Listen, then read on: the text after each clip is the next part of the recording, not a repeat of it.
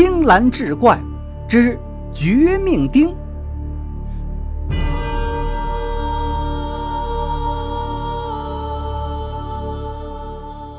话说清同治年间，上海一林三友是名闻遐迩。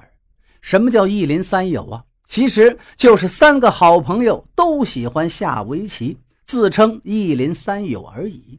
这三位是上海县的县令李发之，此人为官廉政，屡破奇案，百姓誉为李青天。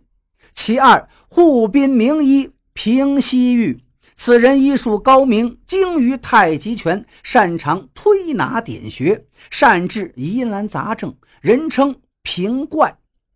其三，春申江畔第一围棋高手尼克尚。此人举止不拘陋俗，最喜欢救济穷人、施舍乞丐，闹得自己是身无余钱，被人戏称为“泥痴”。这一天是农历的二月十二，三友在上海县的县衙后屋切磋棋艺，通宵达旦。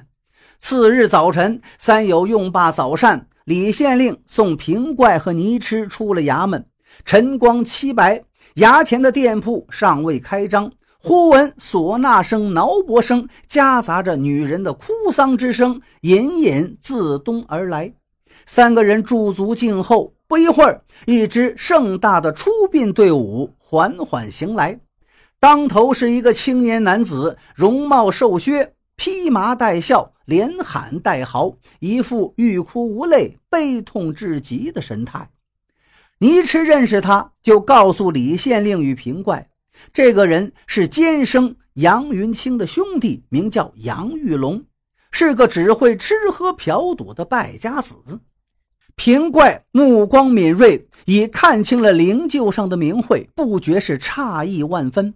他压低声音对李县令道：“死的这是监生杨云清，奇怪。”我前天下午还替他看过病，怎么今天一大早就出丧了呢？李县令一听，心中也是一动，问道：“那杨金生得的是什么病啊？”虚怯之症。平怪用不容置疑的口气说道：“这种病能拖很长日子，保养得法，或许还能痊愈，不会突然暴死啊。”倪痴开玩笑道：“说不定就是吃了你老兄的药给吃死了。”你胡说！平怪很认真，我并没有给他开药方。这病俗称劳勃，需要调补。我嘱咐他妻子多给他喝些鸡汤，吃些甲鱼羹，反正他家里有的是钱。话音未落，忽然一阵旋风呼呼的兜地刮起，卷起一蓬蓬的灰尘，迷得人难以睁开双眼。唢呐声、挠脖声、哭丧声一下子全都停了。四名抬着灵柩的挑夫被旋风刮得脚步踉跄，把持不稳。只听“轰”的一声，那口灵柩坠落到地上。灵柩后面轿子里传出了惊恐的女人声音：“出什么事了？”旋风随声又起，蓦然掀开轿前的白布围帘，露出轿上女人的面目。李县令瞥见这女人长得颇有姿色，脸上似乎并没有哀戚之态。三个人退进县衙，让衙役把衙门关上。平怪说道：“这杨坚生的死……”定有蹊跷，倪痴随口道：“开棺验尸。”平怪摇摇头道：“开棺验尸，如果验不出什么，李大人岂不是脸上无光啊？”李县令一笑道：“这倒无妨，死的可疑，理应开棺验尸。”李县令随即吩咐一名衙役，火速前往查明杨坚生的灵柩抬往何处，何时下葬。衙役飞快地出去，一会儿就跑回来禀报：杨坚生的灵柩停放在广福寺，先做七天佛事，超度亡魂，然后安葬到西门外杨家的墓地。李县令听罢说道：“这咱就不急于开棺了。两位现在往哪儿去？”倪迟应道：“我是老规矩，上青云楼喝早茶。”平怪说道：“今天我陪你去。”倪迟笑道。那么你付茶钱，省得我赊账。”李县令立即摸出几两银子，交给倪迟道：“我请客，不过要麻烦二位打听打听这件事的来龙去脉。”倪迟伸手接过银子，笑道：“遵命。”县衙西边百步之遥的青云楼是一座百年的老茶楼，楼下卖点心，楼上供应香茶。平怪和倪迟漫步走到楼前，就有几个乞丐迎着倪迟喊道：“齐王驾到，叫花子们有礼。”倪迟笑道：“今天本王有些小钱儿，待一会儿赏给你们。”说罢，拉着平怪就进了楼。楼上正在争吵，似乎要打架。倪迟好管闲事，急忙走上楼去。果然，只见一个粗壮汉子扭着茶老板的衣领，挥拳猛击。茶老板不还手，只是避挡。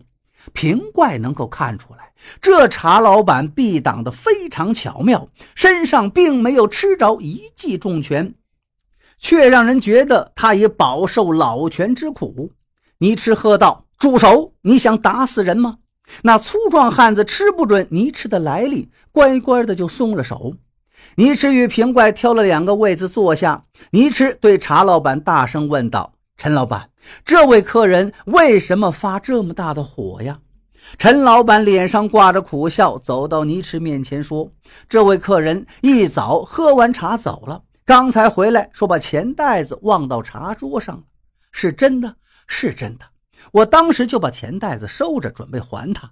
他回来一找，我就把钱袋给了他了。”那还有什么事啊？你吃不懂了。哎，陈老板叹了口气，钱袋子里只有两枚银元，三十文铜钱。他却硬说什么硬说？粗壮汉子凶声凶气地走了过来，用手拎一拎捏着的钱袋。这钱袋明明放了四十枚银元，二百多文铜钱。各位，同治年间，一枚银元可换一千文铜钱，可买一头肥猪啊！物价的低廉远非现代人所能想象，所以相差三十八枚银元实在不是个小数。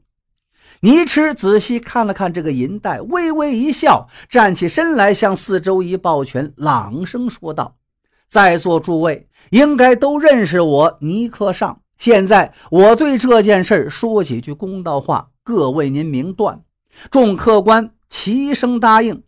倪迟吩咐陈老板。您呢？去拿三十八枚银元、一百七十文铜钱来。陈老板立即照办。倪迟先把三十八枚银元叠了整齐，放入钱袋，再把一百七十文铜钱十个十个的往钱袋里放。放完一百二十文，就放不下了，连袋口的绳子也无法系好。倪迟笑道：“满了，满了，不能再装了。”这个钱袋最多只能放四十枚银元，一百五十多文铜钱。可是您刚才说钱袋明明放了四十枚银元，二百多文铜钱，那就是说这个钱袋绝不会是您的，请到别处找您的钱袋吧。说罢，朝那粗壮汉子做了个驱赶动身的手势。众茶客看了听了，乐得齐声大笑，冲着粗壮汉子喊道：“您呐，到别处找去吧。”粗壮汉子一脸的尴尬，狼狈的离开。陈老板从倪池手中接过钱袋，是感激不尽。一个时辰之后，茶客渐渐稀少。倪池拉着陈老板走进北间的内房，悄声说道：“陈老板，我呢，向您打听一桩事。”倪先生，请讲。你知不知道聚魁街的杨云清杨先生死了？知道。怎么死的呢？陈老板一愣，随即答道：“暴病身亡啊。什么病呢？听他家的佣人阿贵说，是痰堵气绝。那死在什么时候呢？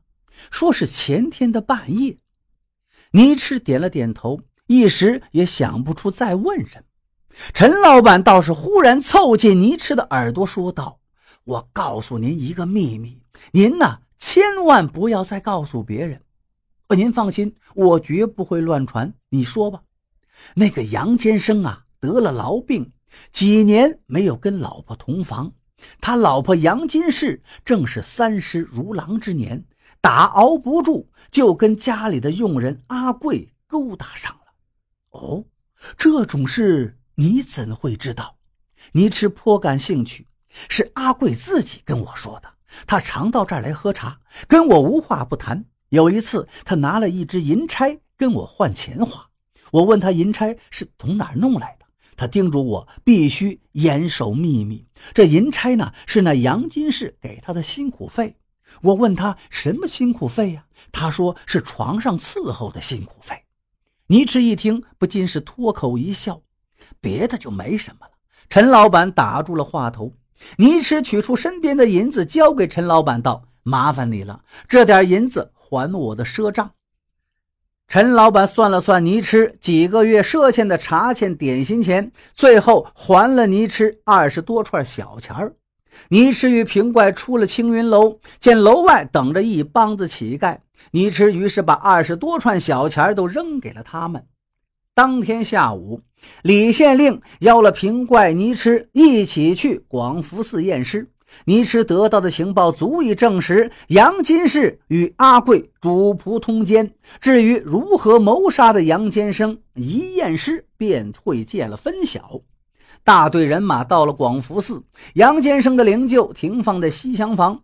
李县令吩咐其他人回避，只留下平怪、倪痴仵作。两名心腹衙役与那杨金氏、阿贵，李县令命令两名衙役打开棺盖，由平怪协助仵作验尸。仵作验得十分细心，连死尸头上的发辫都解散了，仔细的点戳。验尸完毕，仵作禀报：尸体上下只有一处伤痕，在前胸，难说是击伤还是碰伤，但这伤势并非致命之伤。李县令看看平怪，平怪点点头，脸上一副无奈的神情。李县令再看死尸的脸，那脸给人一种极端痛苦挣扎的感觉，谈色气绝，会是这种表情吗？李金氏在一旁呜呜的哭泣不止。李县令吩咐道：“盖棺为衙。”第二天一大早，有人击鼓鸣冤，李县令迅速升堂讯问。只见青云楼的陈老板右手抓着一个衣衫破烂的小年轻人，跪在堂下。李县令一拍惊堂木，喝问：“谁人告状？”“是小人。”陈老板磕了个头。“你说，小人抓了个小偷，他半夜里爬到青云楼偷钱。”李县令又一拍惊堂木，问道：“偷东西的，你叫什么名字？”“小人姓周，没有名字，别人都叫我小二混。”那么，小二混，你夜入青云楼盗窃钱财，可是事实？是是事实。小二混战战兢兢，打二十板子，滚一个月。李县令做出了宣判。小二混吓掉了魂，语无伦次地喊道：“大人，小人愿意将功赎罪。”嗯，李县令觉得好笑，就喝道：“你能建什么功啊？”小人愿意揭发一件凶杀案，什么？就是谋杀杨金生的案。李县令顿时心头砰的一跳，沉了住气，尽量的把口气说的温和一些。啊，好吧，你不要慌张，慢慢说，说清楚。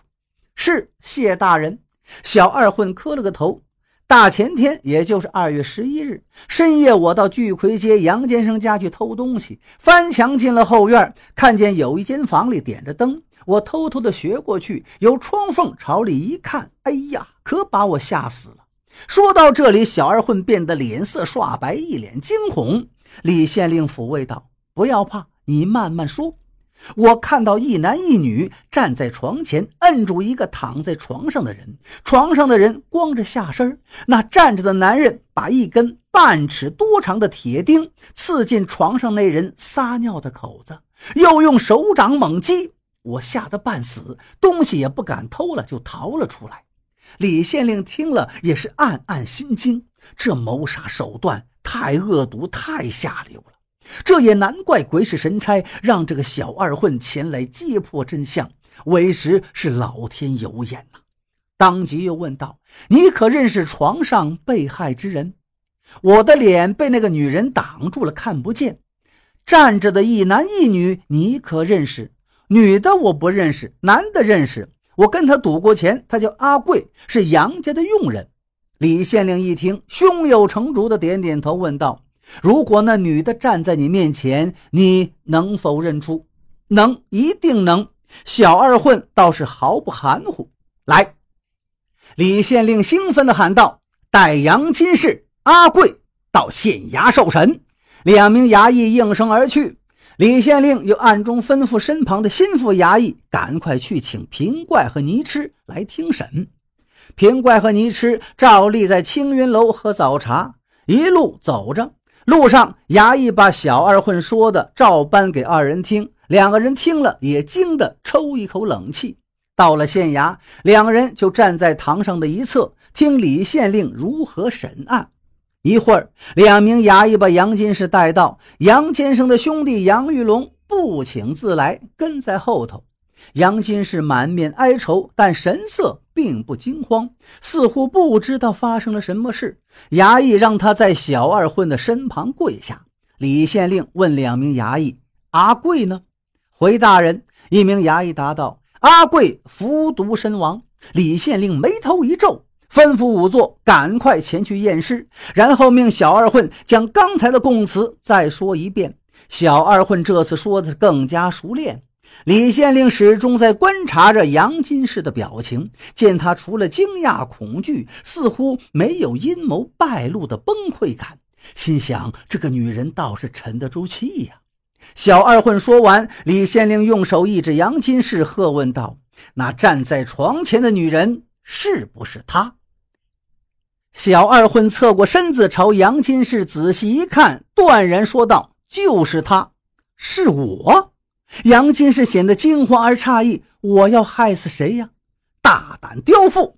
李县令再也沉不住气了，一拍惊堂木，斥道：“你与佣人阿贵主仆通奸，合谋杀害亲夫，手段毒辣绝顶，还不从实招来？”这时，杨玉龙突然窜上堂来，狠狠地揍了杨金氏一记耳光，怒吼道：“阿贵已经畏罪自杀，你这贱人还不快招！”李县令一见乱了套，喝道：“退下！本县自会秉公断案。”杨玉龙哭喊道：“哥，你死得好惨呐！”退回到原处，平怪冷眼看了看他。杨金氏仿佛意识到了自己的处境，低着头，眼泪开始往下滴落。看来不动大刑，你是不招啊！来人，大刑伺候！李县令一掌击案。杨金氏失魂落魄般抬起头来，呆呆地盯着李县令，口中是喃喃说道：“我没有杀夫啊！”平怪似有所悟，走到李县令身边，附耳低语：“大人。”我看这女人现在神经有些失常了，再审下去怕是会发疯，那事情就麻烦了。不如改日再审。平挂话音虽低，奇怪的是，堂上堂下的人谁都听得一清二楚。李县令立刻明白平怪发现了什么破绽，所以找了借口让自己下台，便顺水推舟道。本仙今日还有要事，这案子真相已明，改日再审也无妨。来人，将杨金氏、小二混押入牢房。回到了后衙，李县令与平怪坐下，不见了泥痴。李县令问平怪：“客上呢？”他出去找几个朋友了。平怪说道：“他跟丐帮很有交情，小二混既是丐帮，那么一举一动。”都会在丐帮的监视之中，他要去查查小二混说的是不是真情。李县令又问：“你刚才说杨金是快要发疯，肯定是个借口。你这葫芦里究竟卖的什么药？”平怪正要作答，仵作进来回禀：“阿贵确系服毒身亡。”李县令又命仵作带四名衙役再到广福寺去开棺验尸。见仵作走了，平怪才说道。我担心大人再审下去，或许会屈打成招，所以赶快阻止。那么，你认为杨金氏不曾谋害亲夫？不，现在还不能肯定。不过杨金氏给我的印象，她是个懦弱女子，似乎不会采用这样阴毒残忍的手段来谋杀亲夫。相反，我冷眼旁观，总觉得小二混与那杨玉龙像是在演戏。还有，杨玉龙怎么知道阿贵是畏罪自杀呢？李县令一听，仔细又一想，也觉得平怪说的有道理，就站起身道：“那等一下，我们再合议一下。我到厨房去吩咐他们烧几个菜，准备一壶好酒，我们边吃边谈。”过了不久，仵作回来禀报。从杨坚生尸体下腹取出半尺多长一根铁钉，铁钉确实是从尿道口刺入的。李县令看了看仵作呈上的铁钉，就吩咐衙役交给刑事房备案。酒茶备齐，李县令招呼平怪、洞快。忽然，一人推门而入，说道：“就不等我了吗？”正是倪痴。他笑嘻嘻的自己入座，继续道：“我打听到了一个出人意料的情况。”我们都中了圈套，李县令惊问：“你说什么？”倪迟一拍桌子道：“小二混这个混蛋骗了我们，他搞的是假揭发。”李县令和平怪不约而同放下筷子。倪迟自己斟了一杯酒，一饮而尽，继续说道：“这小二混揭发杨家凶杀案的事，耸人听闻。此刻全上海城早已传的是沸沸扬扬，简直是无人不知。”可是我刚才与几位丐帮兄弟谈起这事，他们却笑得合不拢口。我问他为什么笑，他们找来七八个小乞丐，让我自己问这批小乞丐。李大人，你猜二月十一日深夜，小二混真的是在干什么？李县令一愣，道：“他不是翻墙进到杨先生家里去偷东西吗？才看到了这个凶杀案。”不是，倪迟哈哈一笑。那天，小二混和这帮小乞丐聚在城西周家废祠堂里赌钱，从日落一直闹到鸡鸣，从未离开祠堂半步。外面不停的下着雨，小二混连撒尿都撒在祠堂墙角，他哪儿去过杨家后院啊？再说，城西周家的废祠堂与城东聚魁街相隔好长一段路，小二混即使奔一个来回，少说也得半个多时辰，瞒不过这批小乞丐的眼睛。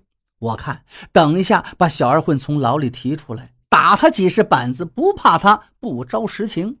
平怪笑道：“小二混不会轻易招出实情，他会说自己与阿贵有仇，所以编了个故事来陷害他。”至于铁钉的事儿，他会说这是碰巧说中了。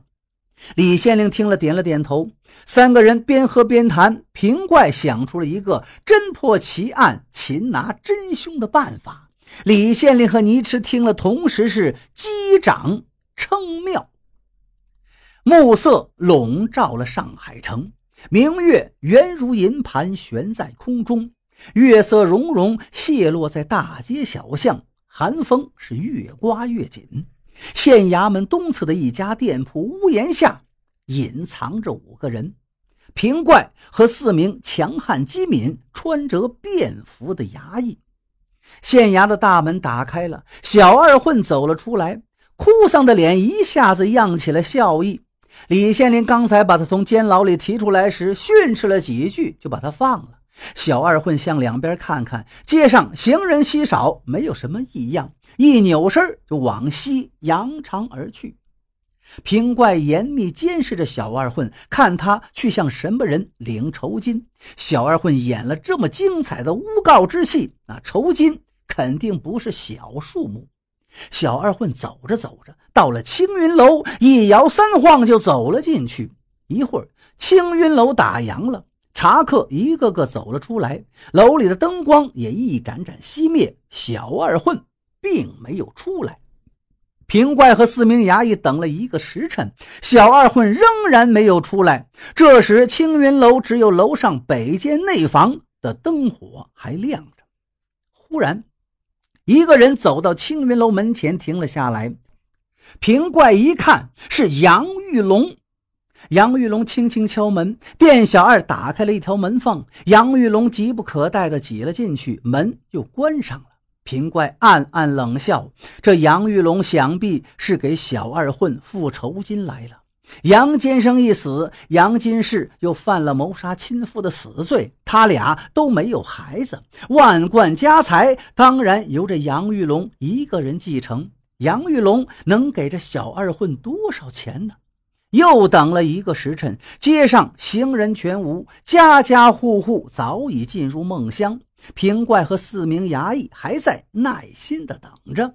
青云楼的门轻轻地开了，店小二探头出来，向外一望，缩了回去，随即就夺出来一个人，衣袋里鼓鼓囊囊，像是装了不少钱，正是小二混。小二混似乎醉意正浓，脚步踉跄，往右一个转弯，朝西走去。平怪正要命两名衙役跟踪，忽然青云楼的门又开了，又出来一个人。此人戴一顶帽子，帽檐压得很低，遮住了眉眼，头也低着。平怪认不出他是谁，只能判断出这个人不是杨玉龙。这人也向右一转弯，朝西走去，似乎要跟踪了小二混。平怪和两名衙役也起身跟着，留下两名衙役继续监视青云楼。小二混一直往西走，看来又要到周家的废祠堂赌钱去了。走到树荫浓密、房舍稀少的地方，小二混得意忘形，还哼起了皮黄戏：“孤王酒醉挑花弓。”突然间，后脑勺猛遭一击。平怪没有料到跟踪小二混的家伙会突然行凶，一看他一掌把小二混击倒，立即意识到这是灭口的阴谋，忙喊抓住他。凶手回头一看，见有三条壮汉追上来，拔脚往前就逃。平怪命两名衙役追拿凶手，自己蹲下查看小二混的伤势。一查看，不由大吃一惊，凶手一掌就击碎了小二混的后脑骨，小二混已经断气。再说，凶手一掌击毙了小二混，见有三条壮汉追来，心知不妙，便赶紧往前逃去。此人轻功不错，不一会儿就甩掉了追来的两名衙役。夜风刮得树枝嗖嗖尖叫，凶手转身向北奔了大约半里路，又折向东面往回奔。渐渐，青云楼在望，楼上北间内房的灯火已经熄灭。那凶手迅速地走进青云楼，纵身一跃，便上了房檐。正是北间内房的窗外，窗户开了一条缝，凶手一把推开窗户，纵身跳入，双脚刚一落地，耳听的一声断喝着，右膝盖被人踢中，顿时痛入骨髓，跌翻在地，还来不及喊话，身子已被人绑了起来。有人喊道：“点灯！”灯亮。灯光照着五个人，地上被绑着的竟是茶楼的老板陈老板。另外，平怪两名衙役以及被绑在椅背上、嘴里塞了毛巾的杨玉龙。陈老板痛得不住的呻吟。平怪对他冷冷一笑，道：“陈老板，你一掌击毙的小二混，功夫了得呀。”不过你身手不凡，我昨天喝早茶的时候已经看出来了。李县令连夜升堂审讯，大堂上火炬熊熊，两旁站立的衙役个个怒眉瞪目，地上堆放着各种刑具。跪在堂下的杨玉龙早已吓得丧魂落魄，陈老板也是一脸死灰。无需动刑，自知难以隐瞒的杨玉龙和陈老板乖乖地招供了作案的全盘过程。杨玉龙自与兄长杨坚生分家后，整天吃喝嫖赌，很快把财产全部当尽。向哥哥杨坚生借钱，杨坚生开始还借给他，次数多了就不再理他。杨玉龙为此怀恨在心，就想谋夺杨坚生的财产。孤掌难鸣，请谁帮忙呢？他想到了青云楼的陈老板，他是青云楼的常客，跟陈老板很熟。暗地里跟陈老板一谈，陈老板先是不答应，后来听说能分杨坚生一半财产，大约能有一千多两银子，陈老板于是就应下了这个事儿。于是两个人做了十分周密的部署。陈老板身怀武艺，平时深藏不露，无人知晓。他就在二月十一日的深夜，冒雨潜入杨坚生家后院，见杨坚生在灯下读书，他就破窗而入，朝杨坚生前胸击了一掌。他这一掌击得有分寸，只昏不死。然后褪去杨坚生的下衣，用铁钉钉死了杨坚生，又替他穿好衣服。越窗而出。接着，二月十三日上午，陈老板知道李县令的棋友倪痴必来青云楼喝茶，就编造了一个阿贵与杨金氏通奸的故事，哄骗倪痴。估计倪痴会向李县令汇报此事。这样，李县令就会做出主仆通奸、谋死亲父的错误判断。但是陈老板万万没有料到，这天早晨会发生一名茶客向他敲诈的事儿，竟让平怪看出他身怀不凡的武艺。李县令果然中计，亲往广福寺开棺验尸，一无所获，羞愧而回。杨玉龙、陈老板就重金收买小乞丐小二混，教会他一番话语，让他明天在县衙将功赎罪，进行揭发。为防阿贵与杨金氏的口供对不拢，而使李县令生疑，就索性当天深夜再由陈老板潜入杨坚生家中，用刀威逼阿贵服下毒药，制造畏罪自杀的现象。二月十四日一早，陈老板以抓住小偷为名，将小二混带到了李县令面前。小二混揭发时，李县令深信不疑，但也万万没有料到平怪产生疑心，而让倪痴通过丐帮的关系调查了小二混。倪痴一调查，就使李县令与平怪对案件有了全新的判断。杨玉龙与陈老板还蒙在鼓里，以为只要再除掉小二混，这事儿就算彻底办成，再也不会被拆穿了。陈老板一掌击毙小二混后，见有三条壮汉追来，还以为是巧遇，他就直接返回到青云楼，谁知被平怪一脚踢翻，身遭捆绑。又见杨玉龙也已被抓，才知道阴谋败露，一心害人，到头来还是害了自己。案情已经大白，李县令判杨玉龙、陈老板死刑，杨金氏无罪释放。后来把杨金氏的家产全部捐给了附近的一座尼姑庵，而杨金氏自己就在这尼姑庵中削发为尼，度过余生。